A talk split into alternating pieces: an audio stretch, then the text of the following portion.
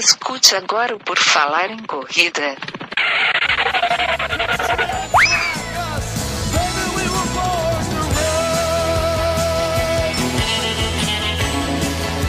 Are you ready to run?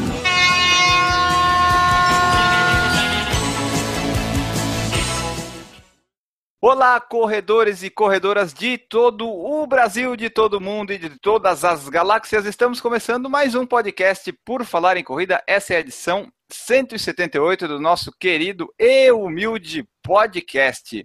Para fazer essa edição aqui, nós vamos ter, como sempre, a presença de Guilherme Preto. Tudo bem, Guilherme? Tudo ótimo, Enio Augusto. Estamos aqui pronto para começar a planejar o calendário de 2017, né? Já, já tem que começar a planejar, porque já temos várias provas no ano que vem, a gente vai falar disso. E, falando em calendário, temos a presença de Newton Generini também com a gente. Tudo bem, Newton? Tudo bem, tudo bem, Guilherme, tudo certinho. Vamos falar das próximas corridas. Ah, isso aí. E para falar das próximas corridas, nos ajudar com isso também, temos o nosso convidado especial de hoje, Ricardo Zilsdorf, da Corre Brasil, uma empresa aqui de Santa Catarina. Tudo bem, Ricardo? Tudo bem, é um prazer estar no canal de vocês. O prazer é nosso. A gente estava tentando fazer essa edição já há algum tempo, né? E hoje a gente conseguiu, agora que acabaram já as corridas, a gente conseguiu achar um tempinho para falar um pouco da Corre Brasil do calendário da Corre Brasil que já foi divulgado para 2017. E eu sou o Enio Augusto, como vocês espero que saibam, depois dessas 178 edições. E nós vamos aqui falar de corrida, só que antes, saibam que acessando www.porfalarencorrida.com vocês vão ter acesso a todas as nossas redes sociais, para acessar, curtir, comentar e assistir a gente. É isso aí, Anne. A gente tem reorganizado lá o Por Falar em Corrida, porque agora a gente tem publicado alguns vídeos no canal do YouTube. Então, o pessoal que acessar o site agora, por exemplo, do Por Falar em Corrida, já vai encontrar algo diferente do que estava há duas semanas atrás, por exemplo. Então, eu aconselho, dá uma visitada lá no site do porfalarecorrida.com, conhece um pouco lá. Lá vai ter o link para o YouTube, vai ter o link para o Instagram, vai ter o link, link para o Facebook.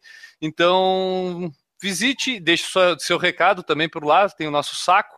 O pessoal pode deixar a mensagem no saco do Por Falar em Corrida, o serviço de atendimento ao corredor, e a sua interação sempre ajuda a gente a fazer o Por Falar em Corrida, ele.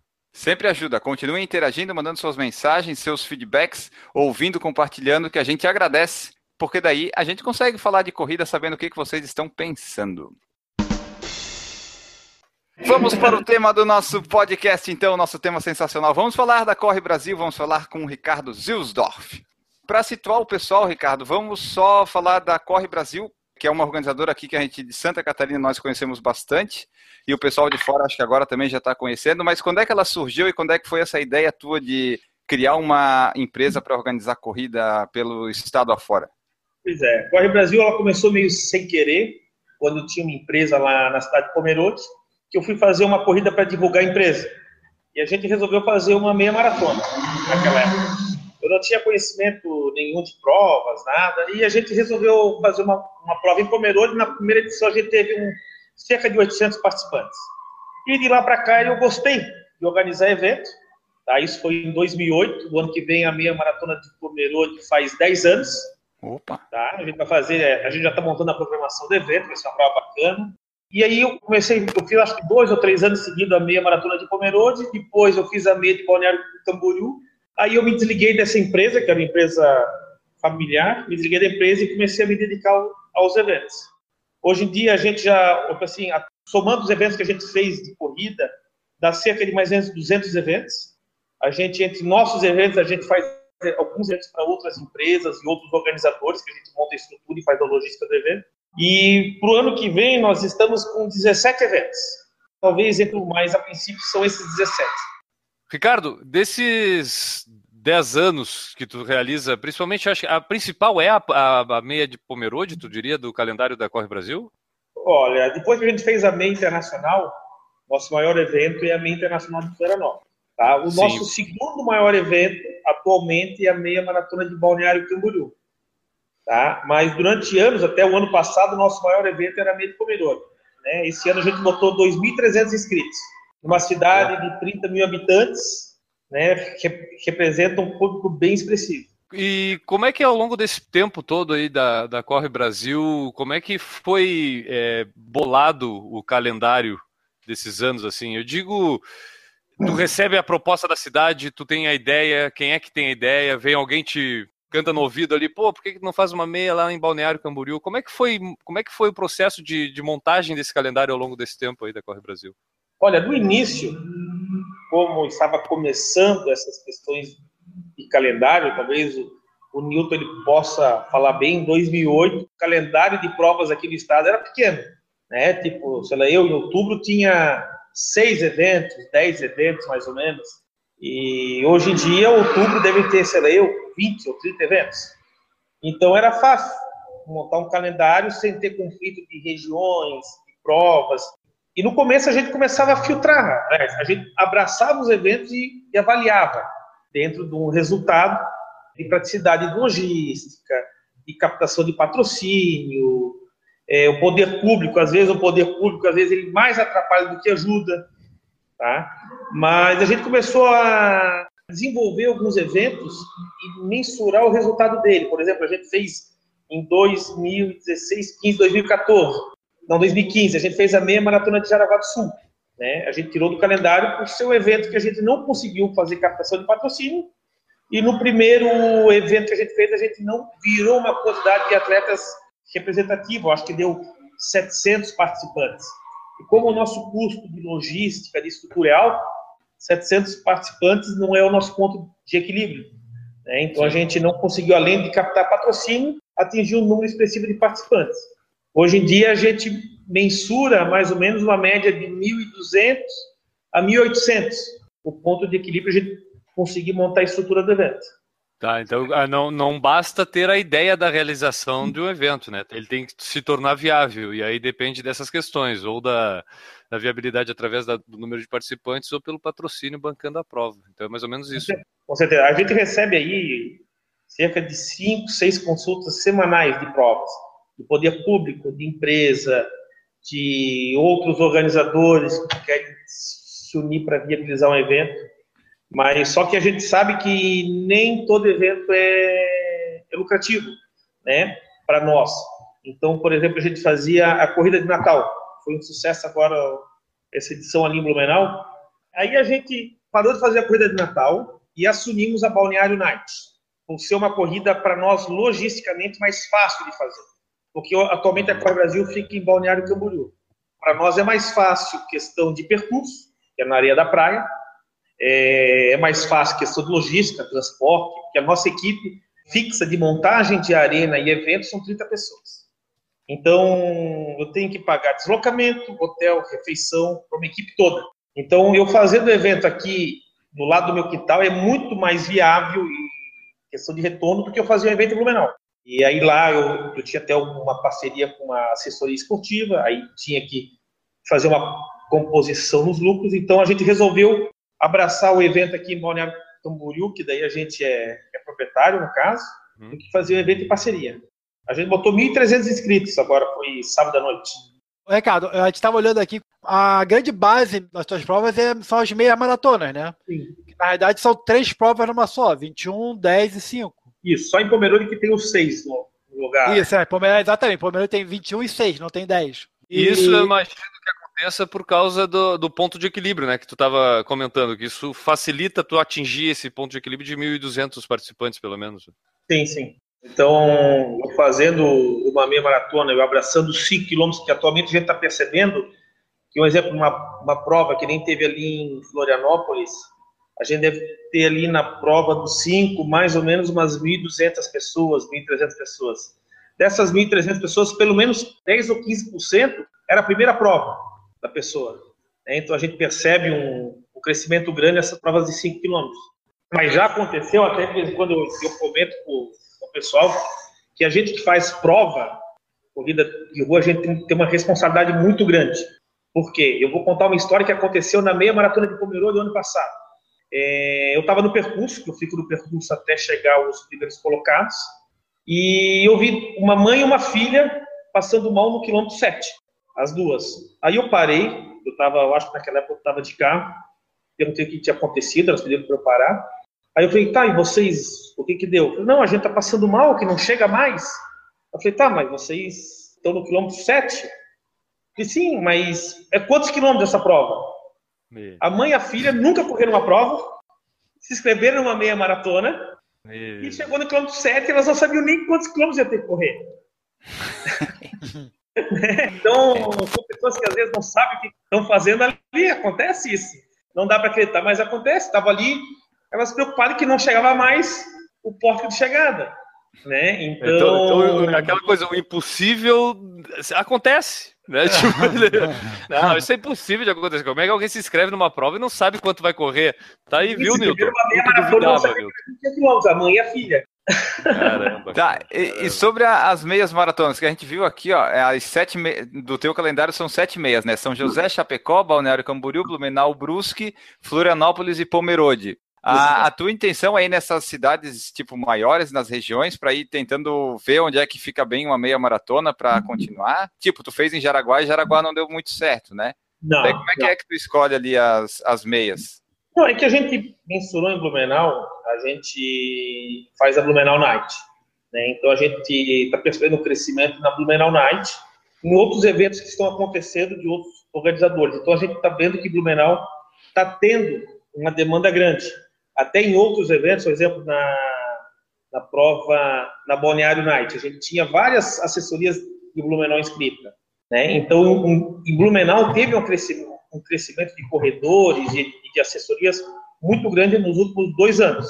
Então, a gente, nós percebemos que em Blumenau a gente consegue fazer uma meia maratona em Blumenau e vamos colocar cerca, a gente tem um pouco de experiência, né? Então, eu sei que eu vou botar entre 1.600 a 2.000 atletas nessa minha maratona em Blumenau.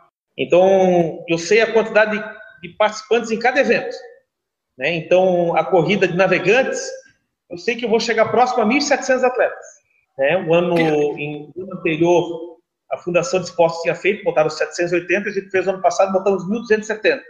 E com o crescimento e as inscrições já estão abertas, a gente já está com uns 370 inscritos na prova de navegantes, e a prova é dia 5 de fevereiro. Então eu sei que eu vou atingir 1.700 participantes e já estou começando a fazer a compra dos itens do kit. É viseira, squeeze, sacolas, essas coisas assim. Então a gente já fecha com antecipação os patrocínios. E o único evento que, que me faltava o patrocínio para o ano que vem era o da Portonado. O restante, todos esses eventos aqui, ele já tem o naming rights fechados. Isso depois de 10 anos organizando prova, é o primeiro ano que a gente vai ter todos os namings comercializados. Legal. Tu falou, Ricardo, do teu planejamento ali e tal. É por causa disso que tu conseguiu fazer esse calendário do ano que vem, já divulgar todas as provas e algumas abrir inscrição com um preço até mais em conta? Porque a gente vê meias maratonas, assim, corridas, com preço já lá em 100, 110. E o pessoal que está nos ouvindo pode acessar o site lá. Tem várias meias maratonas que já estão com inscrição aberta e lote promocional de 60, 70 reais. Então a pessoa não pode reclamar que ah, a corrida tá cara, né? Porque isso daí não tem mais muita corrida que custa isso. Não, para tu ter ideia, o kit de um corredor, até eu, eu, vou passar o link para o pessoal é, se terá dessa informação. O kit, só o kit de um corredor fica na faixa de 37, 38 reais. Contando camiseta, sacola, permit de federação, seguro de vida, cronometragem, água, isotônico e fruta. E medalha. Então, dá mais ou menos na faixa de 37 a 38 reais. Tá fora os outros custos, né? Segurança, medição, banheiro químico, estrutura de gradil, os demais itens, taxas de prefeitura, essas coisas assim. Então, o que, que a gente faz? A gente antecipa a abertura das inscrições, tá? com preço mais barato, que a gente já começa a pagar o evento antecipadamente. Contratação de banheiro químico, a gente consegue ganhar um preço melhor, compra de medalha, cronometragem, essas coisas tudo. Então, a gente, em cima desse valor que a gente dá desconto seria de 20%, 15%, na abertura dos primeiros lotes, a gente já pega esse recurso e já começa a pagar o evento. Quando a gente faz o evento, por exemplo, a minha de Florianópolis, 80% do evento, 85% do evento, ele já estava pago. Só fica para pagar depois as pessoas que trabalharam no evento, a equipe, e talvez um, uma parte da cronometragem ou detalhes assim. Quando a gente costuma fazer o evento, a gente já no dia do evento ele já está pago. Tá? O dia de premiação já está separado, tudo isso. Então, por isso que a gente antecipa com um lote mais barato, que a gente já começa a trabalhar com esse, com esse valor e começa a fazer a compra antecipada e ganha preço com desconto.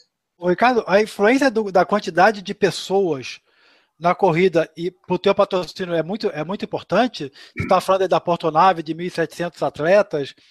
Você ter esse número de 1.700 te facilita a barganha com o patrocinador? Com certeza, tá? Com certeza. Exemplo, é, na hora que a Caixa Econômica, a gente está negociando uma, uma cota, por exemplo, com a Caixa Econômica, eu mostro para eles, ó, eu vou fazer um evento em Pomerode, são 2.500 participantes. Né? Ela vê assim, pô, será que é mais negócio para mim eu patrocinar um, evento com 2.500 participantes ou patrocinar um com 700? Ela vai estar com a, com a logomarca dela em 2.500 camisetas, em troca de um evento que vai ter 700 participantes. Uhum. Então, o patrocinador, ele vê com bons olhos isso. Então, atualmente, a gente não depende necessariamente do valor das inscrições para fazer evento. A gente só abre as inscrições do evento quando pelo menos 75% do evento está pago com patrocínio. Tá? Porque eu não posso me arriscar a fazer um evento em cima de valor de inscrição. Eu, eu já tentei fazer isso e não dá certo. Né? Dependendo só de valor de inscrição, não dá. A não ser que for um evento aí com 3.500, 4.000 participantes, e daí a gente sabe que o custo ele se paga, né? Mas um evento com 1.500 participantes de inscrição e pela estrutura que a gente monta atualmente não, não se paga. Você já tem uma carteira de, de patrocinador, né? Mais, mais, ou menos, assim, modo de dizer, né? Não, não, necessariamente são, não vou dizer que são fiéis, mas estão sempre contigo. Eu vejo sempre a New Balance contigo. A, é, a New Balance não está mais, tá? Não está mais? Ah, ah, chutei bem. Porra, tu já... Não. que não vai no nosso evento, Hilton. Mas daqui a pouco vai lá, aqui chute. A gente tem alguns patrocinadores que sempre estão conosco, né? Tipo a RBB Malhas, a, Gomes da Costa Gomes... tá. É o Enio que adora a Gomes da Costa tá no. É. O atum, adoro ele, o atum. Ele queria trabalhar lá, só ia ganhar em comida só. pagar salário. É, a gente faz a corrida da Gomes da Costa também, então a gente está tendo um crescimento grande com o evento deles, né? A gente está superando a expectativa. A gente, é, eles nos deram uma meta para nós para colocar esse ano 1.700 participantes. Nossa. Passamos 2.000, as últimas 300 e poucas sessões a gente tem que fazer inscrição sem kit, né, porque o kit eles equiviavam. Então a gente fez uma proposta para eles agora, para a gente produzir o kit e mensurar ele de uma certa forma que a gente consiga atingir entre 2.000 e 2.500 pessoas. A gente conseguiu ampliar, não sei se vocês lembram, a coisa da Cruz da Costa era só 5 quilômetros, eles davam 6 mil reais de premiação, a gente conseguiu ampliar para 9 mil reais essa verba, mas aí dividimos entre os 5 e 10, então a gente, eles estão vendo que está tendo um resultado bacana no evento deles ali em Itajaí, até no estado, né? E eles estão investindo, estão mantendo o evento forte, firme.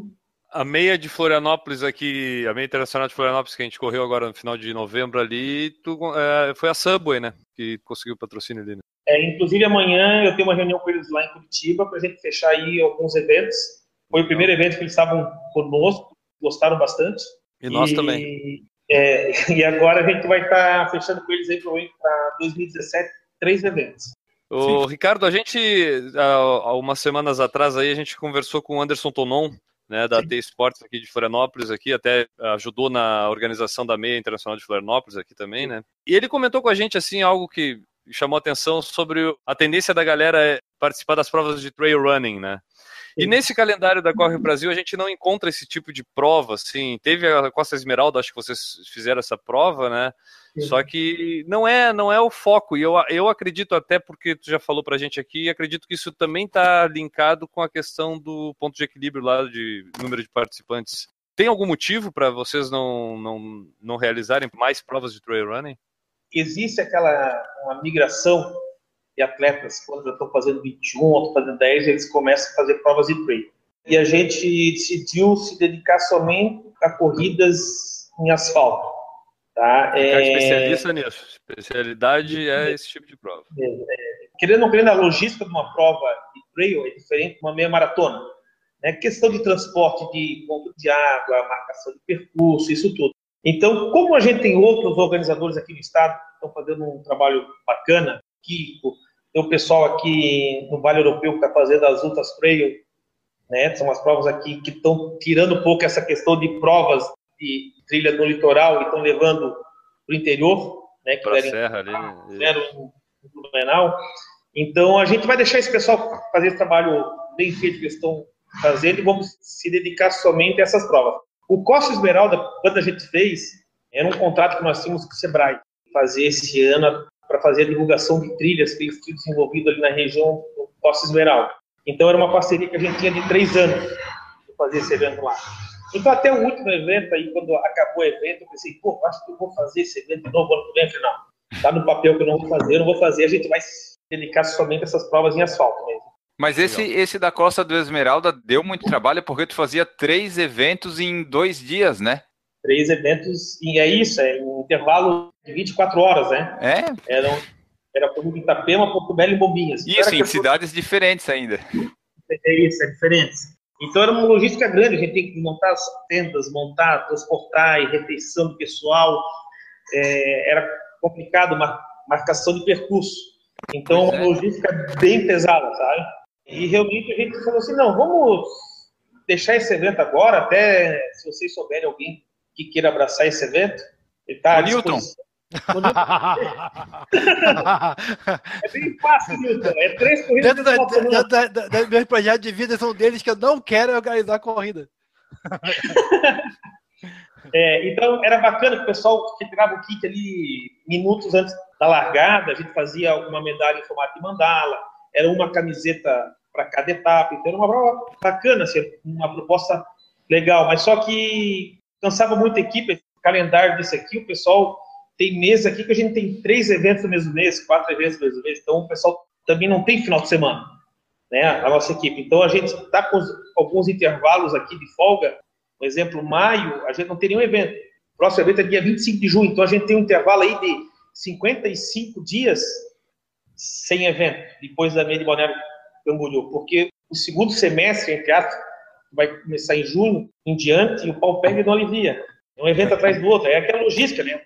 Comprar medalha, produção de camiseta, compra de sacola, documentação de prefeitura, bombeiro, isso aí para nós é o que mais cansa né, que hoje em dia, com aquela estrutura que a gente montou ali em Florianópolis, e a RT dá um monte de papel assim, né, RT de aterramento, de sonorização, de estrutura, é, documentação de ambulâncias, certificado de socorristas e brigadistas, então a documentação não acaba, sabe?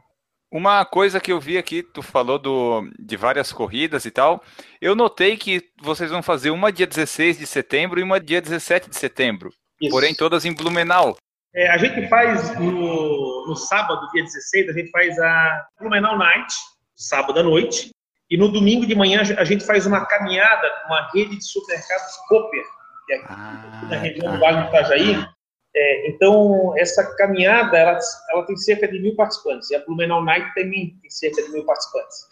Então, para a gente aproveitar toda essa logística, que a gente vai sair daqui de Balneário Camboriú, vai montar o evento para a Blumenau Night, o que, que a gente faz? A gente só troca a comunicação visual do evento. A estrutura é a mesma, o transporte é o mesmo, a refeição do pessoal é a mesma, então a gente só troca a comunicação visual. Vamos ler aqui algumas perguntas que chegaram no YouTube. Vocês que estão nos ouvindo, saibam que fazemos toda segunda-feira às sete e meia da noite, a partir das sete e meia, o ao vivo lá e você pode participar, interagir com a gente, como fez todo esse pessoal aqui, que eu vou ler as perguntas que eles têm para o Ricardo. Porque organização de prova é aquela coisa, né? Todo mundo tem alguma pergunta, alguma dúvida sobre as corridas. O Rodrigo Patrício da Col pergunta assim, ó. Por que não tem nenhuma maratona no calendário e ele viu que não tem nenhuma prova em Joinville? Vocês poderiam organizar uma meia noturna aqui. Em Joinville, a gente tem, tem duas pessoas que fazem provas lá, que é a Corville e tem o Luizão da Number, tá? que faz a, a, aquele circuito SC10K. Então, a gente, por enquanto, o nosso foco é Joinville, porque eu sei que lá o calendário está bem apertado, está tendo bastante evento. Então, para 2017, não está no nosso planejamento fazer evento em Joinville. Tá? Talvez para 2018, quem sabe. Sobre a questão de maratona.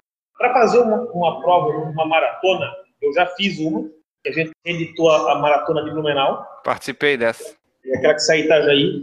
Tu não sabe a dor de cabeça que é fazer aquela prova. Tu não sabe. Eu imagino só. Deixa eu te interromper e aproveitar o gancho que tu tá dando aí da gente da Maratona de Blumenau, que eu Muita acho que gente pergunta. Vocês realizaram a última edição dela, né? E era uma das maratonas mais tradicionais do Brasil. Dá uma explicada pro pessoal o porquê que ela não existe mais. E, e eu acho que é muito por causa dessa dor de cabeça que tu tava falando, né? É, então, tipo assim, quer ver? A, a minha maior dor de cabeça ali, porque o custo fazer uma, uma, uma prova dessa é estrondoso. O custo para fazer uma meia maratona, um exemplo, é 90 mil, uma prova dessa ela passa de 150, tá? por causa da logística do evento. Maratona de Blumenau, para o pessoal entender, ela era de ponto a ponto, né? Tipo, ela não é começa e termina no mesmo. Itajaí, praticamente chegava no centro de Blumenau. Então, quando a gente fez, eu nem lembro o ano, foi 2012. 12. 2012, né?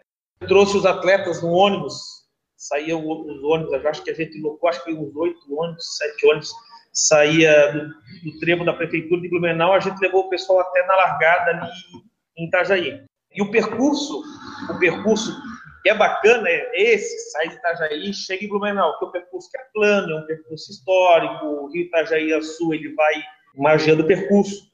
O percurso, realmente, antigamente, ele era viável, hoje ele não é mais, porque o fluxo de veículos, de quando foi, era feito evento, que era feito lá, essa leu em 2000, 2002, 2003, eu tenho todos esses vídeos antigos, fotos antigas que organizava o Raul Cardoso.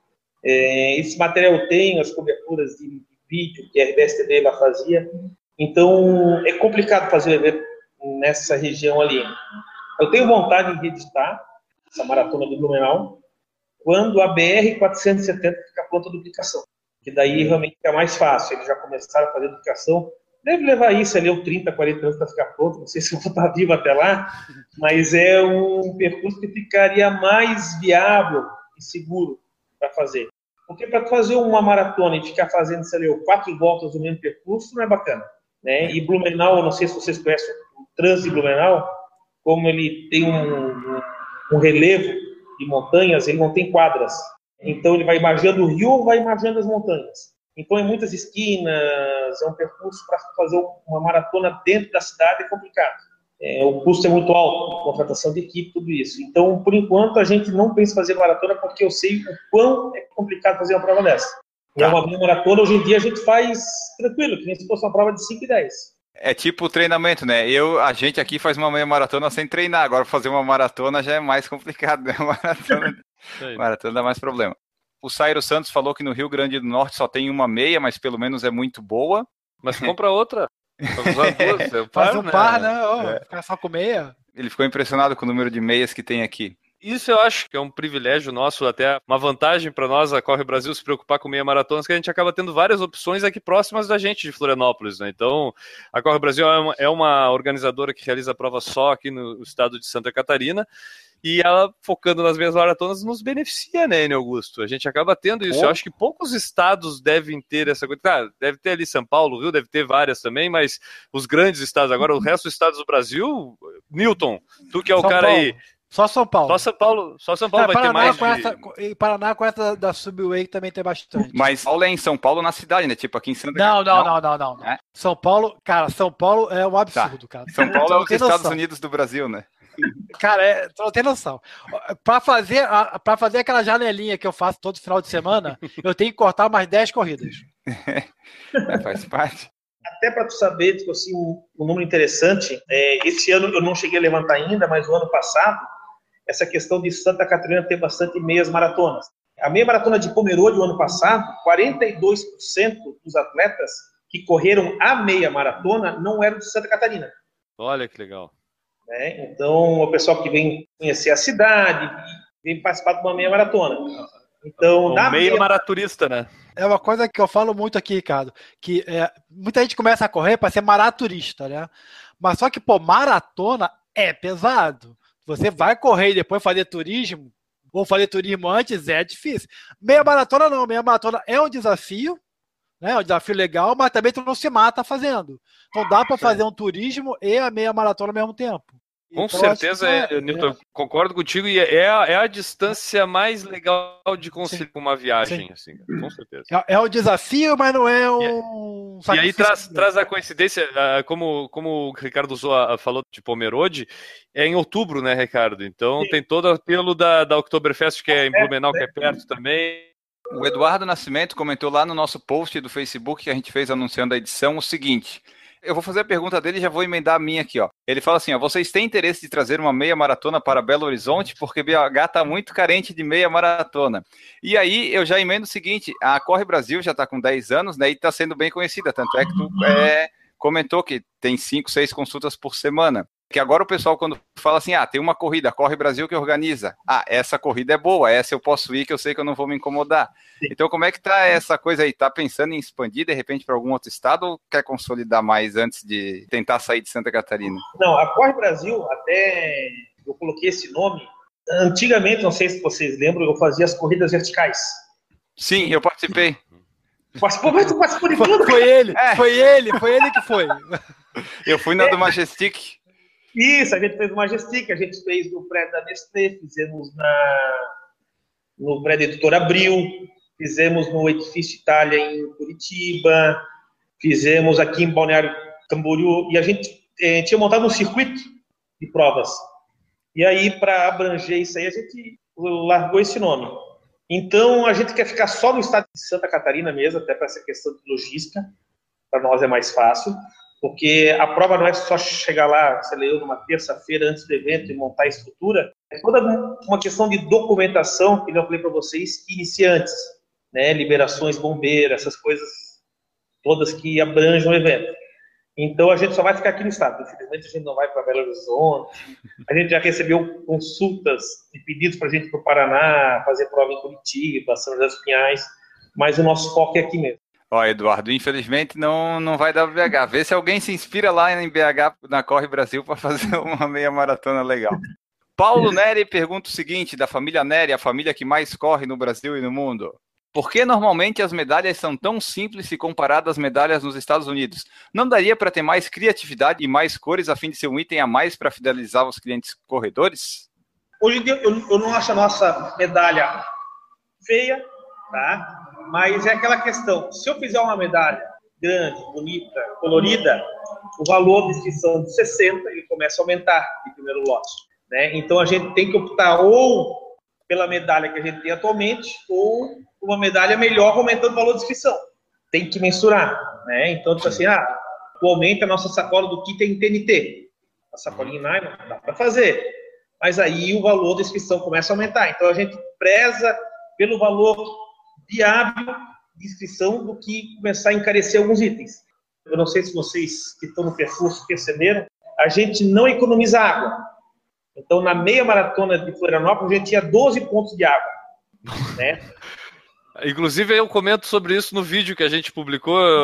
Uma das coisas que eu falei é que a quantidade de água chegou até a atrapalhar em determinado momento, que tentava desviar da galera, quando tu via já tinha um posto de água de novo na frente, assim. Então, é, então tipo assim, tanta água que teve como é, às vezes é dia quente, a primeira meia maratona da pessoa, então a gente realmente se preocupa com essa questão de ponto de hidratação para que realmente a pessoa não passe mal, não fique sem se hidratar, né, porque isso tudo é importante. Serve, serve até como é, segurança, dá uma, dá uma confiança psicológica até para o cara, né? sabe que não tem problema, que não precisa andar com garrafinha d'água porque não vai morrer de sede. Né? Não, e até essa questão do aumento de pontos de água, ela reflete no atendimento de chamadas de socorro, de ambulância, isso tudo. Uhum. Porque a pessoa, ela, ela não está desidratada, entendeu? Isso tudo, uhum. a gente faz uma ação para não ter um tá. contratempo. Paulo Neri perguntou o seguinte também, ó, achei interessante. As provas têm seguro contratado? Caso positivo, como é calculado esse seguro? Quanto custa em média o que abrange? O seguro é um seguro de vida, deixa eu ver se eu tenho um boleto aqui perto, mas é um seguro de vida no valor de 50 mil, tá? Ele tem seguro odontológico, se eu não me engano, de 5 mil reais. Cada é, atleta? Para cada atleta. E esse seguro ele fica mais vezes na faixa de um real, um e vinte por atleta. Então, na meia maratona de Florianópolis, tinha 4.100 inscritos lá, deu, sei lá, 4 mil reais de seguro, por exemplo. Tá? Então tem seguro odontológico, até essa informação eu estou sem o boleto aqui, mas se eu abrir meus e-mails aqui, vamos conversando, que quero que... ver se eu acho. Eu o que, que cobriria o seguro odontológico que o cara desmaiou, caiu, bateu de boca no chão, quebrou os dentes? Tem os dentes garantidos. Isso mesmo. Olha só, tá? eu custo 1,20 e é... posso quebrar os dentes. Dependendo da situação do cidadão, tá valendo a pena se atirar de boca, né? Não, já sai, cai. Ai, eu caí, machuquei, machuquei. Pronto, resolvido. Não trata mais cari, entendeu? Corre. Fica a dica. Não vai mandar dentista, você corre. Pronto. Vamos, vamos divulgar mais seguro aí que nós vamos seguro saber de vida é porque às vezes a pessoa não, não sabe que tem esse seguro de vida. Eu tenho uma conhecida que correndo, treinando, não em prova, né? Correndo na beira-mar, tropeçou e caiu de boca. Machucou tudo aqui, teve que botar implante, tem que fazer um bom. Ó, tá aqui, ó. Morte acidental, 50 mil reais. Invalidez permanente, 50 mil reais. Despesas médico-hospitalar e odontológicas, 5 mil reais. Essas coisas a gente não tem ideia dos valores nem nada, é bom saber. Não é. E, e esse seguro pode ser atropelamento, pode ser quebrar a, perna. Isso tudo está incluso. O Rodrigo Patrício da Col pergunta também assim, ó. Vi uma iniciativa bem legal para patrocínio que é colocar o número de peito nas camisetas. Assim, todo mundo é obrigado a correr com a camiseta mostrando os patrocinadores. O que, que tu acha disso? É o seguinte, é, eu não consigo fazer isso, porque atualmente a gente tem um, um- um trabalho bem legal com as assessorias esportivas. Né? Então, existe essa questão de identificar assessoria, esse trabalho que o pessoal faz das assessorias de captar patrocinadores para correr as camisetas das assessorias. Então, eu não consigo. Então, a gente tem algumas ações de utilizar a camiseta do evento só para subir em pódio mesmo. Corrida da Gomes da Costa, que é evento patrocinador. Acho que é a Corrida pela Paz, se eu não me engano. Eu sei que eu tenho dois eventos que é obrigatório subir com a camiseta no pódio. Mas eu não consigo, assim, eu não consigo, também não quero fazer isso, é de limitar ou exigir que o atleta ele corra com a camiseta do evento. Até por questão de patrocinadores de atletas, tem tudo Ah, isso. isso né? imagino ia encarecer muito, porque estampar em casa É. a camiseta deve ser bem mais caro do que a produção em massa da camiseta, né? Porque aí tu tem que fazer uma sublimação independente de cada um. Ricardo, pra gente começar a parte final aqui do nosso podcast, do nosso bate-papo, cara, eu quero que a gente venda o peixe das nossas corridas aqui de Santa Catarina. Tem muita gente de fora do estado que, que escuta a gente. E Santa Catarina, por ser um estado de turismo, muita gente daqui a pouco tira férias lá no meio do ano, ou em qualquer época do ano, acaba vindo para Santa Catarina. E hein, tu mesmo falou na questão de Pomerode, muita gente que viaja e gosta de correr e acaba conciliando isso com a viagem. Eu acho que cabe a gente falar para esse povo que escuta a gente fora de Santa Catarina e os que- escutam em Santa Catarina também para conhecer o que a gente tem aqui. E eu estava olhando aqui o calendário, a gente tem eh, 17 corridas, né, que tu falou que vai ter em 2017, já tem o calendário aqui no correbrasil.com.br, o pessoal entra lá, tem o calendário ali certinho. É, eu queria destacar aqui em fevereiro, que é uma época que não tem muita corrida, é a primeira do calendário, a corrida Porto Nave, que a gente já comentou aqui. E eu acho que a gente podia falar principalmente dessas meias maratonas. Enio, vamos passar então as meias aqui. Eh, Quais seriam as meias, Enio? Vamos da primeira para a última. Isso, vamos lá. A primeira que vai ter é a meia maratona de São José, dia 12 de março, 5, 10 e 21 quilômetros. As inscrições já estão abertas e o lote promocional está em 60 reais a inscrição. Olha só, oportunidade. O que, que tu tem para falar para a gente, Ricardo, da meia maratona de São José? Vocês já realizaram ela? Qual é a expectativa para essa edição aí, dia 12 de março? É, a gente realizou o primeiro ano a prova ali na cidade, foi em 2016, esse ano. A gente Hum. botou cerca de 1.200 inscritos, tá? A nossa expectativa é atingir 1.800, que é o nosso ponto de equilíbrio para fazer uma ação nessa prova. Por quê? A gente, em 2015, acho que foi, essa prova teve alguns problemas em questão de premiação. Não sei se vocês ficaram sabendo. Né? Então a gente quer, a, a gente atingindo esse nosso ponto de equilíbrio aqui de 1.800, a Corre Brasil vai pagar a premiação desses atletas de 2015, né? Então isso aí é um objetivo nosso. Legal. E a gente, assim, e, e quem nos procurou aquela vez foi o poder público, a cidade, a, a prefeitura, a Fundação de Esportes. Eles estavam preocupados em recuperar esse evento ali para a cidade. E eles são atualmente o nosso principal parceiro nesse evento. Então eles Hum. querem fortalecer bastante esse evento, faz parte das comemorações da cidade.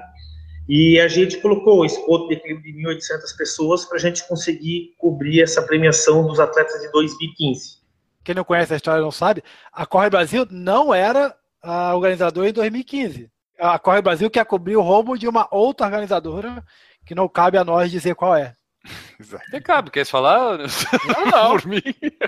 Não fez mais, a, a organizadora não fez mais corrida. É isso aí. Então, melhor para todo mundo. Ricardo, lá nessa de São José vai ter 5, 10 e 21 quilômetros, então tem distância para todos os gostos. Como é que é o percurso lá para quem está vindo aí e não conhece? A largada em frente à Fundação Municipal de Esportes. O percurso ele é o mesmo do ano passado, só que a gente vai fazer um contrafluxo em sentido ao, ao deste ano. Então, tem uma parte do percurso que o pessoal passava reto e fazia o contorno de frente para o mar. Então, o pessoal já vai entrar à esquerda ali e vai fazer o contorno ao contrário. Eles vão vir na mão do trânsito. Ela tem um relevo um pouco grande ali, né? Tem uma no... bem interessante, assim, naquela parte histórica ali. Enio, então, tu daria que nota tem... de dificuldade para ali, Enio? Não, aquilo ali é tranquilo. Eu, quando fazia meus treinos longos para meia no passado, eu conseguia correr a 5 por 1 sem problema ali. Tu só tem que dar um pouquinho de força na subida, mas depois tu pega a descida e vai embora. Próximo aqui, ó, dia 9 de abril, meia maratona de Chapecó, 100 anos, 5, 10 e 21 quilômetros. O que, que dá para falar de Chapecó? Olha, a prova de Chapecó é bacana, ela tem uma altimetria bem difícil, né? apesar da cidade ela, ela ser em quadras, uma cidade muito bem planejada, não sei se vocês conhecem a cidade lá, mas é uma cidade muito bonita. Ela é toda em quadras e ela tem uma altimetria difícil. Tá? Ela, ela tem um relevo bem desafiador, até na prova de 5 km também. É uma prova que, para nós, em questão de retorno, tá? é uma das provas onde a gente recebe mais investimento de patrocinadores, tanto questão de, de poder público, caixa econômica, isso tudo, o pessoal realmente investe ali na, nessa prova, até pela carência que tem provas de corrida de rua naquela região. Uhum. Tá? É uma prova muito legal, muito legal mesmo. É uma prova aí que a gente coloca em cerca de perto de mil participantes, mais ou menos, entre 800 e mil participantes. A próxima meia do calendário da Corre Brasil é dia 30 de abril, a meia maratona de Balneário Camboriú. Essa daí é bem famosa, bem conhecida pelo pessoal. Tem 5, 10 e 21 quilômetros. As inscrições já estão abertas e o lote promocional está aí 60 reais até atingir as primeiras vagas. Então você vai lá, aproveita essa oportunidade. E o que, que dá para falar da meia maratona aí de Camboriú, Ricardo? Porque essa daí é uma que vem bastante gente de fora, né? Tem um atrativo Sim, legal essa prova. Então, tipo assim, umas observações da meia maratona de Balneário. É, a gente pretende botar entre 2.500 a 3.000 pessoas. Tá? A gente já atingiu esse, esse número de 2.500 pessoas esse ano. É, a altimetria dela é bacana, né? uhum. né? Ela tem aquela estrada da rainha. Bacana, então... bacana para quem, cara pálida? Bacana para quem assiste, ver a cara dos desgraçados subindo aquele morro. Carro é tranquilo. Então, ela tem o desafio ali da Estrada da Rainha. Essa prova ela é 5 quilômetros, 10,5 em revezamento e 21. Né? Ela tem um revezamento porque ela... Ah, é verdade. É, até o, essa prova ela tem uma dificuldade em questão de, de liberações, porque a metade da prova acontece em Balneário e a metade da prova acontece em Itajaí uhum. que é a Praia Brava. Então, Sim. o balizamento, o policiamento vai até a Praia dos Amores, que faz parte do Balneário Camboriú. Ali o motoqueiro, o motociclista da, da Guarda de Trânsito Balneário Camboriú para. Quem é que segue fazendo balizamento é o pessoal do Codetran de Itajaí. Então, tem uma logística um pouco complexa nesse evento. Essa prova é interessante, a gente botou nessa data, porque como o Balneário Camboriú é uma cidade turística, a gente colocou um feriadão. Dia 1 de maio é feriado né? Uhum. Então a gente está aproveitando o feriadão aí para trazer o pessoal para Balneário Camboriú. Essa daí entra naquele rol que eu falei lá na entrada, que o pessoal que vem fazer turismo em Santa Catarina já aproveita e encaixa aí o turismo com a meia maratona de Balneário de Camboriú. É, a gente jogou uma semana para frente agora para pegar o dia 1 de maio. Aí quem sabe ano que vem a gente volta de novo para pegar o 21 de abril, conforme for a necessidade. Uhum. É, que é legal manter essa tradição das provas, tipo, a pessoa saber que geralmente é no último fim de semana de abril, né? A pessoa já consegue se programar com o decorrer do tempo, manter essa tradição, né? A gente sabe que Pomerode é geralmente lá no final de. No final não, no final de outubro, começo de novembro, né? Por aí, né? É, esse ano até a gente jogou pro dia 6 de novembro, porque a prefeitura ia fazer um campeonato mundial de punhobol. Eita, pô! É, é, punhobol é um jogo de punho que é parecido com vôlei num campo de futebol. Olha só. Bom. E acabou desse evento não, não aconteceu na cidade, mas como a gente já tinha aberto as inscrições. Para tu ter ideia, a, a, minha maratona de Pomerode é, vai ser dia 29 de outubro. A gente já deve estar com 170 inscritos nessa prova. Então tá aí, pessoal. Programem seus feriados, venham correr no Balneário Camboriú, que é muito legal essa meia maratona, vale a pena. E a próxima meia. Ah, e outra coisa, Oi? Aliás, outra coisa, a gente antecipou a largada para as 7 horas da manhã. Uhul! Não sei quem correu a prova o ano passado, aliás, esse ano, a meio de Balneário Camboriú, estava um calor estrondoso, assim, muito quente. O pessoal nos pediram no, no percurso, nos pontos de hidratação, o pessoal ia pedindo para antecipar para as 7 horas. Então a gente antecipou a largada para as 7 horas. Legal. Esse negócio de antecipar a largada é bom porque, ó, tu economiza com o pessoal, tu economiza com água e tu economiza com a liberação porque o pessoal acaba antes da prova. É tudo custo, ó. Se fizer às seis da manhã é melhor ainda. Não dá ideia. Não dá ideia. né? Já tá ruim eu acordar pra correr às 8, cara. A quarta meia maratona que tem aqui no calendário é dia 16 de julho, meia maratona de Blumenau, que já está com inscrições abertas, 5, 10 e 21 quilômetros. Preço promocional de 50 reais mais um quilo de alimento não perecível. O que, que tu tem para falar da gente da meia de Blumenau, Ricardo? E já emendando aqui, o Evandro Sestren perguntou se já sabe o percurso que vai ter, porque ele é de lá e ele está pensando em participar da prova. a minha maratona de Blumenau é o primeiro ano que a gente vai fazer essa prova. Eu central da cidade, meus pais morarem lá, é, meus irmãos morarem lá. É que atualmente eu moro em Balneário Camboriú há quatro anos. Antes disso eu morava em, em Blumenau. Então, o percurso a gente está em estudo ainda com o pessoal da, da Guarda de Trânsito, CETERV. A gente protocolou, inclusive, essa semana lá o pedido de autorização do evento. Essa prova, a gente está definindo ainda se a arena vai ser ou no Parque Vila Germânica ou vai ser na Prefeitura de Blumenau. E esse um quilo de alimento, até eu vou comentar, a minha mãe tem um instituto chamado Puro Amor. Ela tem 75 crianças em horário extra extraescolar. Então, ela dá aquele vale transporte para a criança ir para a escola, da escola ir para a instituição dela, da instituição dela ir para casa, da casa dela ir para a escola no dia seguinte. Tem uma dificuldade grande em angariar fundos e recursos, então a gente vai fazer a doação. São três eventos que a gente tem coleta de, de um quilo de alimento, que é a corrida da Portonave, né, que é um quilo de leite em pó, a meia maratona de Blumenau e a corrida pela paz. Realmente, esse, esse evento de Blumenau eu estou fazendo lá por ter uma, um carinho pela cidade e conhecer bem a questão de logística, pessoal do exército, trânsito, isso tudo. Então, é uma prova que vai ser muito legal.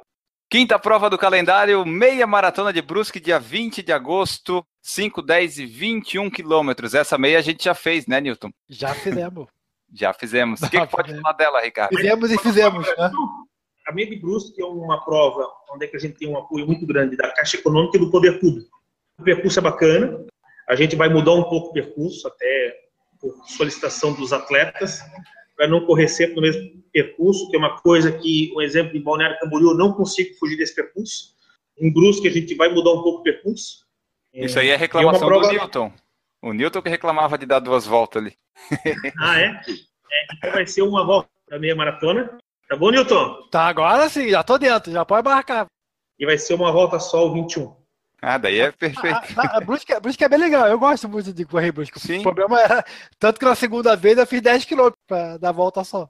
Mas é bem, a, a corrida é bem legal de Brusque. Não sei que se vai, vai mudando o percurso, não sei como vai ficar, mas lá a altimetria é bem tranquila.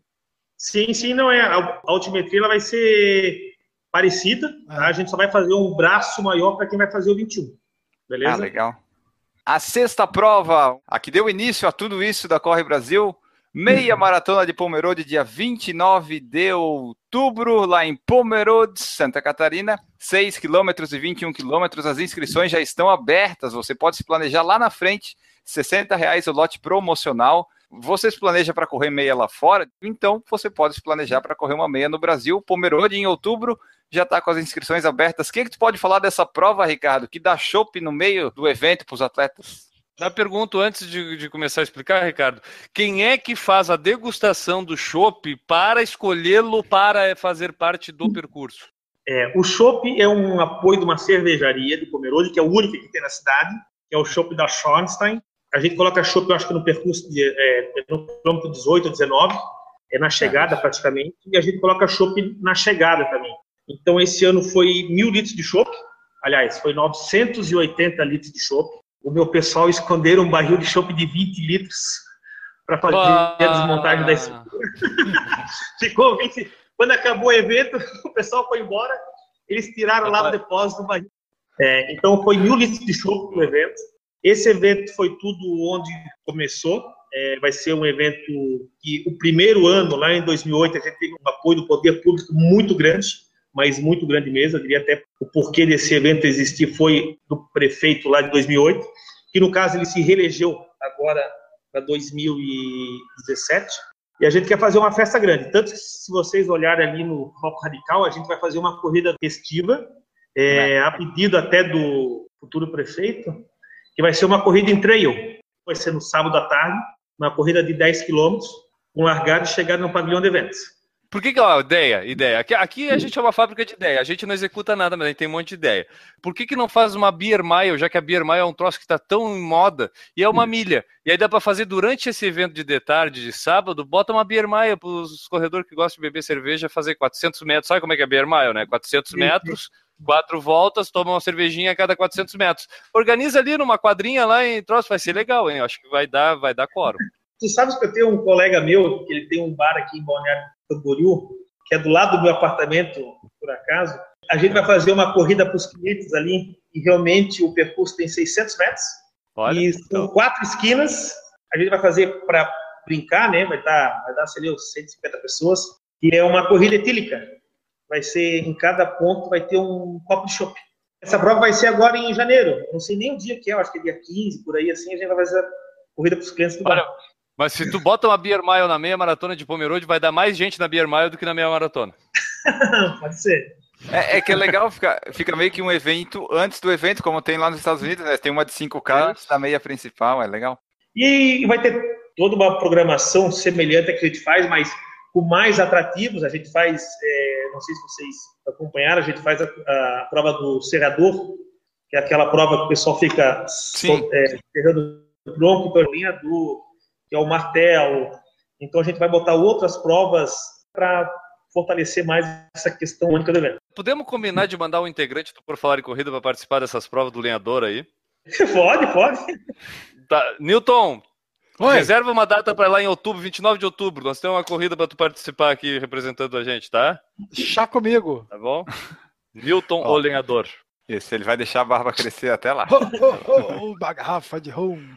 Não, isso é, é- é pirata. Desculpa. Você é pirata, Errei. puta que pariu. Paul Bunyan, Paul Bunyan. E a última meia maratona aqui do calendário da Corre Brasil é a Meia Maratona Internacional de Florianópolis, que vai ser dia 19 de novembro, 5, 10 e 21 quilômetros. A gente já participou esse ano, foi muito legal. E para o ano que vem, o que, que a gente pode esperar dela, Ricardo? Olha, a gente está ampliando é, a nossa estrutura para dar mais conforto e atrações de entretenimento para os participantes. Eu vou mostrar aqui um projeto que eu estou tendo aqui. Esse aqui é o Pace. Esse aqui é um personagem, aqui está ele, o real. Esse aqui vai ser a vestimenta dela, uma, uma capa lá prateada. Esse aqui é um projeto para 2017, ele vai estrear na meia maratona de São José. Ele vai ser um personagem, até para fazer fotos com os participantes, tudo. E a ideia desse participante, o que, que é? Ele largar os corredores e ele fazer o percurso de 5 quilômetros, que é onde o pessoal estreia na corrida. E a ideia é ele largar na frente e ficando para trás até chegar motivando o último. Ele vai ser um motivador de corredores durante o percurso. Né? Então, a ideia é ele chegar sempre o último, né? para não deixar o último ele, ele sozinho fazer uma festa. E o Pace, nós estamos recrutando. Então, eu estou aproveitando o podcast para lançar esse novo personagem para 2017, para participar dos nossos eventos. É uma pessoa que ela tem que estar disponível em todo o nosso calendário. A nossa ideia realmente é remunerar esse corredor e pagar todas as despesas, transporte, hospedagem, refeição, e vai participar do evento e ainda ele vai ser remunerado. né? Então a gente está procurando esse personagem aqui, essa pessoa para fazer parte da nossa equipe, para 2017, para esse treinamento de São José. Outra coisa que nós vamos fazer agora para 2017, a gente vai fazer um- uma nova tenda, que vai ser o Espaço Kids. O pula-pula, piscina de bolinha. Nós pretendemos colocar desenhos, giz de cera, para o pessoal pintar o pace em, vários, em várias posições, correndo, no pódio, para a criançada pintar isso. E a gente vai sortear um desenho, a gente vai publicar esse, esse personagem, deixa até eu pegar aqui, na nossa revista. Então a gente vai escolher um desenho, um exemplo, pessoal, a criança fez desenho na meia maratona de São José. Na Itajaí Night, a gente vai escolher um desenho e vai fazer a publicação do desenho com a foto dos pais e da criança na edição seguinte, até para começar a motivar e a família inteira para o nosso evento. E uma outra coisa que a gente vai fazer é um, lounge, uma tenda os corredores. Tem muito corredor que vai para os eventos que não tem assessoria, aquele corredor avulso. E ele chega lá e não tem um, um local para se proteger do sol, para fazer uma hidratação depois que passa ali pela tenda. Então a gente, a nossa ideia é fazer uma tenda grande com puffs, com quick massagem, com água extra do que que ela vai ter lá na, na chegada para ter um apoio para aqueles atletas avulsos que não têm assessoria. Então a gente vai fazer esse lounge dos corredores para fazer esse apoio para os corredores avulsos. Né? Então são Legal. projetos que a gente tem aí agora para estrear já na meia maratona de São José. Só falando pro pessoal que está nos escutando no podcast, a, o Pace é um personagemzinho, né, que está sendo criado ali pela Corre Brasil, que vai ter todo esse enredo que nos falou o Ricardo. O pessoal que está nos escutando, basta acessar o nosso site, porfalarencorrida.com, no post dessa edição tá lá a imagenzinha do Pace, para vocês conhecerem o que, que é uh, esse personagem da Corre Brasil, só para conseguir visualizar o que é. E percebi uma intenção tua de se inscrever, tu vai querer divulgar como é que é o processo de inscrição ou tu vai guardar para ti e só tu mandar a inscrição? Hein? Não, vou dividir com o pessoal, vamos ser justos, né? Quem for melhor capacitado ganha a vaga, né? Tá. É... Mas tu, mas, Ricardo, não dá-se a possibilidade de estar concorrendo, percebi isso, né? Não, eu eu interessei. Como é que eu faço para me candidatar, Ricardo? Eu mando e-mail para onde? É para atendimento@correbrasil.com.br falando do interesse ou mandando até uma mensagem no Facebook, a gente tem a nossa equipe. Até falando um pouquinho da equipe também, né? A Corre Brasil atualmente nós temos 27 pessoas, 23 pessoas extras que trabalham nos eventos, então a nossa equipe é formada em 30 pessoas. Então nós temos duas pessoas de mídia e marketing, né? Atualmente, vocês não sabem, os vídeos são produzidos pela nossa equipe, a gente tem as filmadoras, o drone, a gente faz edição aqui, plataforma de edição, a gente tem a nossa a Juliane que cuida da parte de Facebook, a, que a revista é editada internamente também. Então a gente tem duas pessoas de mídia, uma pessoa de atendimento que é a Márcia, talvez o, vocês conheçam ela. Já falamos com ela. Temos o Namur, que é na parte financeira, temos o Eduardo, que cuida da parte de depósito e manutenção de materiais, e temos o Fabiano Menotti, que ele é o nosso motorista, que faz a parte de logística de eventos. Então, atualmente, nós somos seis pessoas aqui que trabalham internamente, mais eu.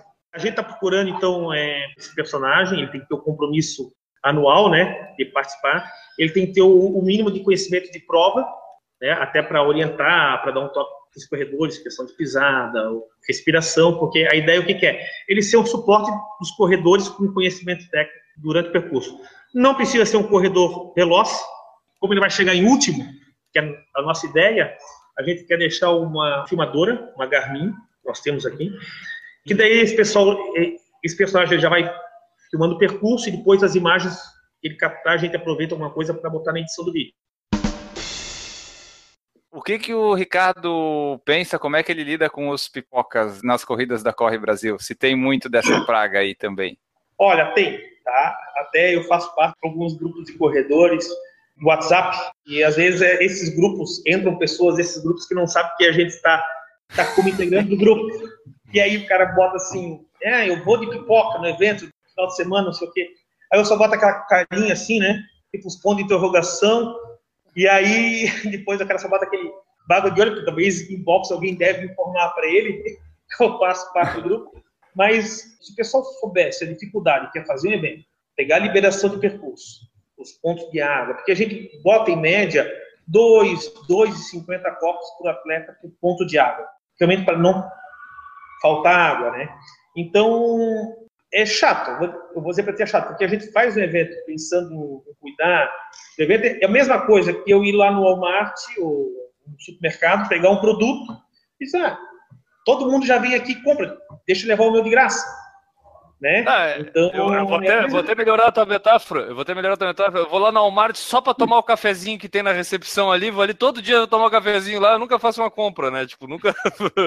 é, é a mesma coisa. Assim, o, é, até o, ca... o cafezinho é de menos, é, porque o, tem pessoas que pagam para estar ali. Às vezes o pipoca ainda, ele tem um cara, a cara de pau de entrar no funil, se hidratar, pegar medalha, que tem um custo, e sair. E já aconteceu de pipoca brigar os nossos staffs brigando por uma medalha. Uhum. Tem disso. De bater boca, de eu ter que chamar a segurança, tirar ele dentro da arena, porque ele entrou no funil. Não, cara, tu não vai receber medalha. E, e, o cara tá no risco, né? Porque é, é, é, envolve muita coisa. A gente podia fazer um programa só falando disso, que a gente já fez, mas o envolve a questão, principalmente tu falou da questão de saúde, de seguro de vida. E aí, pô, esse cara passa mal na prova, tu atende ou não atende? Não, parei, vou ver se o cara tá inscrito. Aí tu te obriga a atender, aí daqui a pouco um cara que tava inscrito passou mal e tu comprometeu o outro. Aí, porra, né? Tem, todo... tem que atender ele, porque não vou deixar o cara morrendo ali, né? Mas é.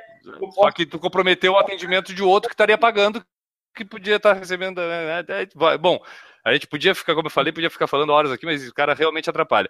Agora eu queria fazer uma pergunta, porque até dentro do que, da pergunta do me surgiu uma outra dúvida e eu tenho visto isso cada vez mais frequente, principalmente dentro dos grupos de corredores no Facebook.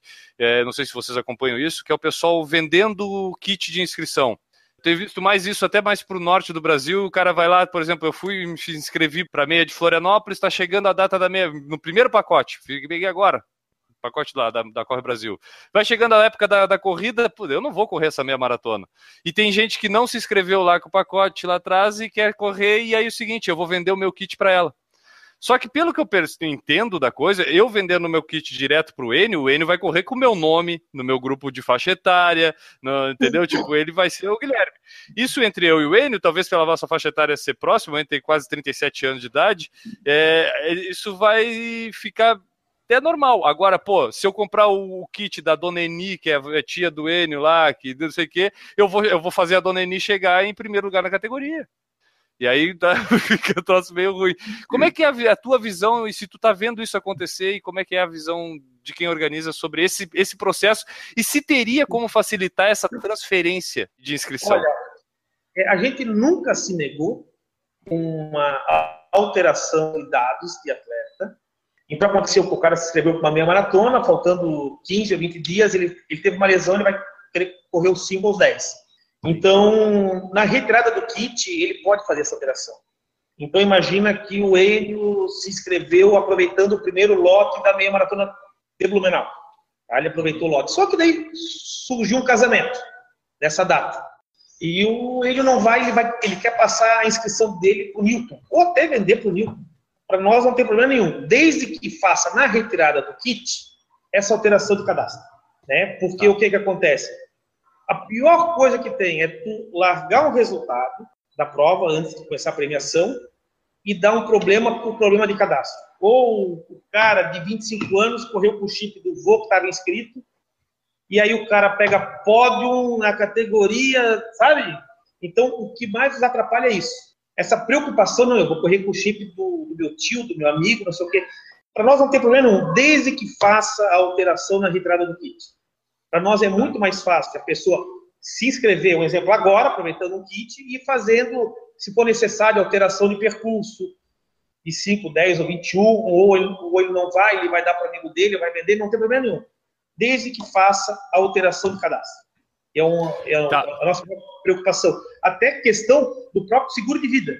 Porque a pessoa, ela fazendo alteração de cadastro, tá? já tá muda no nome, o nome dele, o CPF, a data de nascimento, e essa pessoa ela já entra segurada no evento.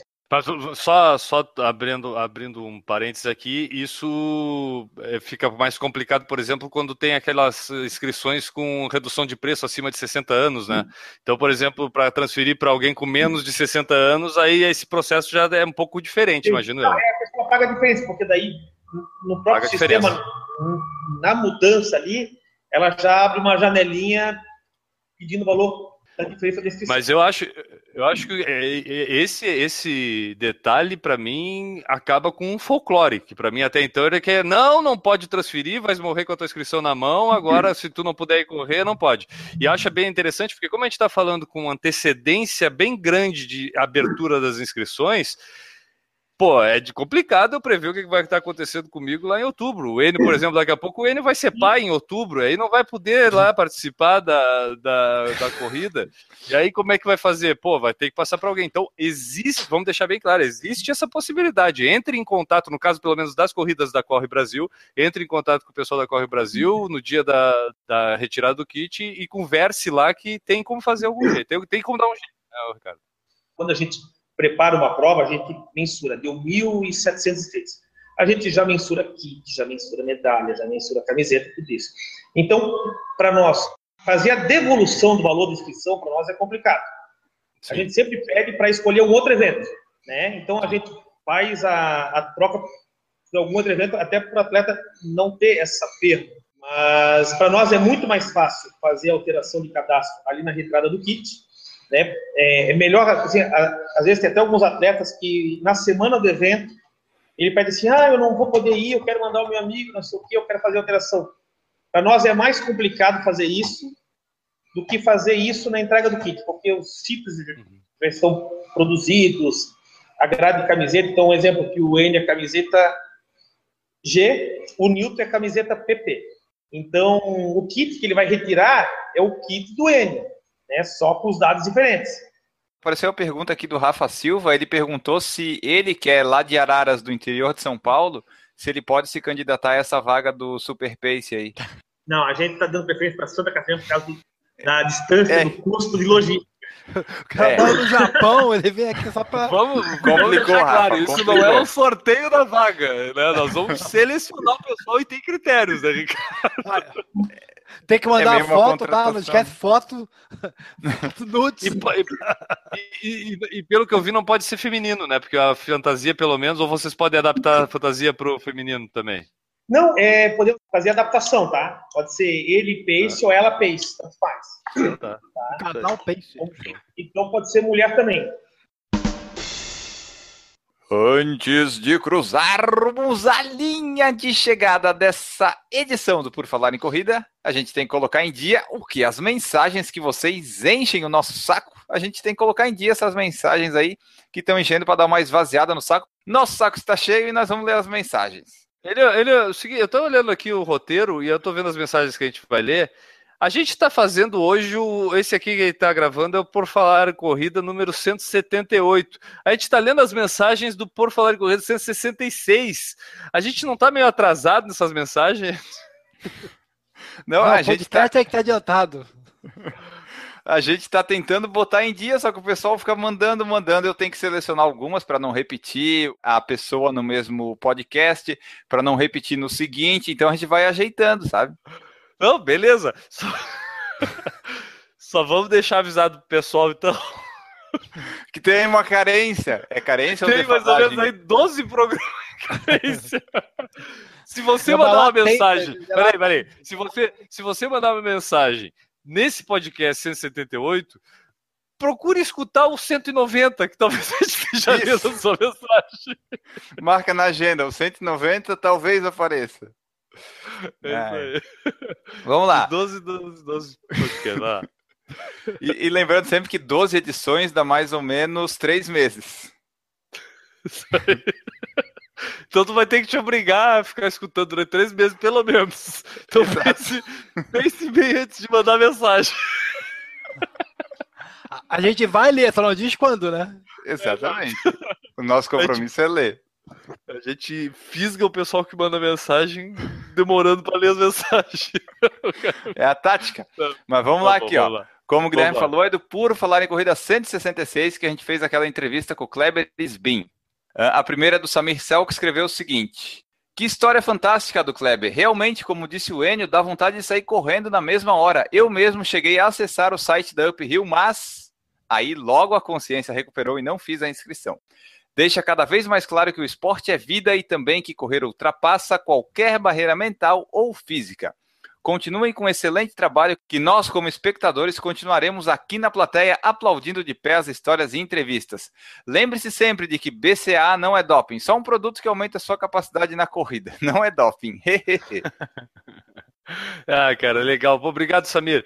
O Samir que é aquele cara que eu garanto que não tem as mesas marcadas na casa dele. As mesas dele não tem aquela manchinha de copo, assim, não tem, não tem. Por quê? Porque, Enio? Porque ele adquiriu os porta-copos lindos e sensacionais do Por Falar em Corrida. Exatamente, ele é um cara prevenido, foi lá no, no Por Falar em Corrida e adquiriu os porta-copos. Mas falando sobre o Kleber Sbin, cara, Enio, eu acho que a gente tem Dentro dessa gama de 178 edições, a gente meio que diversificou um pouco os assuntos que a gente tratou em cada uma delas. E a gente pode classificar aí entre alguns podcasts informativos, outros instrutivos, outros divertidos apenas, e tem os motivacionais, cara. E esse do Kleber Sbin, com certeza, está dentro dessa categoria dos podcasts motivacionais que a gente conseguiu fazer aqui no Por Falar em Corrida. Exatamente. É bom essas entrevistas com amadores, amadores que têm histórias e tal, que o pessoal a mesmo já comentou, né, que é legal que motiva os outros, e é uma das funções do podcast também, né, fazer o pessoal aí continuar correndo, se motivar e por aí vai. Perfeito. A segunda também, hoje é todas sobre o PFC 166 com o Kleber Sbin, é do Fernando José dos Santos Silva, que já apareceu várias vezes na sessão Guerreiros PFC lá no Instagram. É, ele sabemos falou... se ele tá vivo ainda. Faz três vezes que ele mandou. Pode ter acontecido tudo na vida desse cara. Com certeza ele parou de assistir podcast, porque, pô, manda o repelo da palavra que ela não fala. Não é nada. Vai lá ele. Vamos. Ele fala o seguinte: Cara, fiquei impressionado com a história do Kleber Sbin e achei incrível quando ele disse que terminou uma maratona perto de três horas sem fazer treino de velocidade. Já não gostava de fazer treino de tiro. Depois desse episódio, parei de fazer. Só faço treinos contínuos agora. Detalhe: não tenho foco na maratona, talvez uma meia como desafio um dia, quem sabe. Por enquanto, foco nos 10 quilômetros para terminar bem. Grande abraço e bons treinos. Um abraço, Fernando. Ô, Fernando, é o seguinte, ó, a gente, a gente não se responsabiliza pelos teus resultados sem fazer treino de tiro, tá? Depois não vai sair por aí dizendo, não, porque eu escutei lá no Por Falar em Corrida 166 que o cara não treinava tiro e fez tempo bom. Por que que comigo não acontece? Aquele podcast só fala porcaria. Então, não, não, não nos responsabilizamos pelo que é falado no podcast. Isso. E é aquela coisa, né? Passou uma semana, não vale mais do que a gente falou. E tendo contínuo, como diz o, no outro podcast, é treininho, né? É. Treininho, treininho. treininho. o cara correu 31 contínuo. Treininho. Não, eu faço, eu faço 120 km por semana, assim, na semana normal. Eu digo, porra, imagina na, na normal. Eles... na normal, então. E a última aqui é do Evandro Sestrin. Ele fala o seguinte: história incrível e inspiradora, difícil de imaginar do que o ser humano é capaz. Vou tentar lembrar desta história no meu próximo longão. Um abraço. É isso aí, Evandro. Então, o Evandro confirma aquilo, ratifica o que eu tinha falado de que podcasts motivacionais também você escuta aqui no Por Falar em Corrida. Procure aí na nosso feed. Tem várias entrevistas, né, no que a gente fez. Pô, Adriano Bastos foi uma que tu fez com ele lá, que é bem legal, ele contando a história dele. O Sérgio Xavier Filho, que eu acho que foi o primeiro cara do mainstream, assim, que a gente conseguiu entrevistar e também contou uma história bem legal pra gente. Pô, é, fez duas, fizemos duas entrevistas com ele, né? Duas. Então, acho que tem várias, várias histórias aí. A do, de pessoas bem amadoras do Smar, contando das seis World Marathons que ele fez. Pô, cara, essa, tem vários podcasts nesse estilo aí que vocês podem escutar no Por Falar em Corrida. Tem, tem muitos mesmo. E a gente agradece também as mensagens que chegaram aqui do Samir, do Fernando e do Evandro. Nas próximas edições a gente vai ler mais mensagens, talvez do podcast 167, 168, por aí. E vocês continuem mandando mensagem que a gente vai ler aqui, tá? Vamos para o final do podcast nos despedirmos, dar nos nossos abraços de chegada e acabar isso aqui. A gente só pede para você não morrer antes de a gente ler a sua mensagem, né? É, de preferência, né? Mas não fica em memória. Tempo, pode acabar dando tempo. dá, dá tempo até de morrer. Fica em memória daí. Fica em memória, ali. com certeza. Isso vai, serve de alento para a família.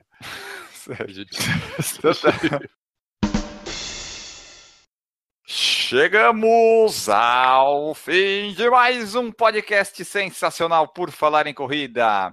Agora aqui a gente tem que se despedir dos nossos amigos e participantes desta edição. E como sempre, já é tradicional, virou tradição, é tradição.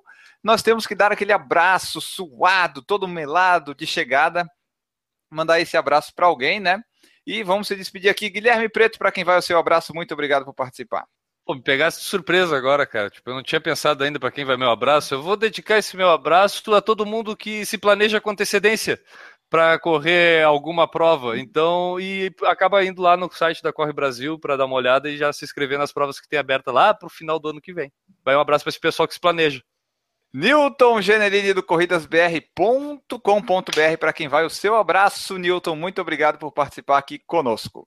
Meu abraço vai para o pessoal que desafia aquela maldita, aquele maldito Morro da Rainha. Do Balneário.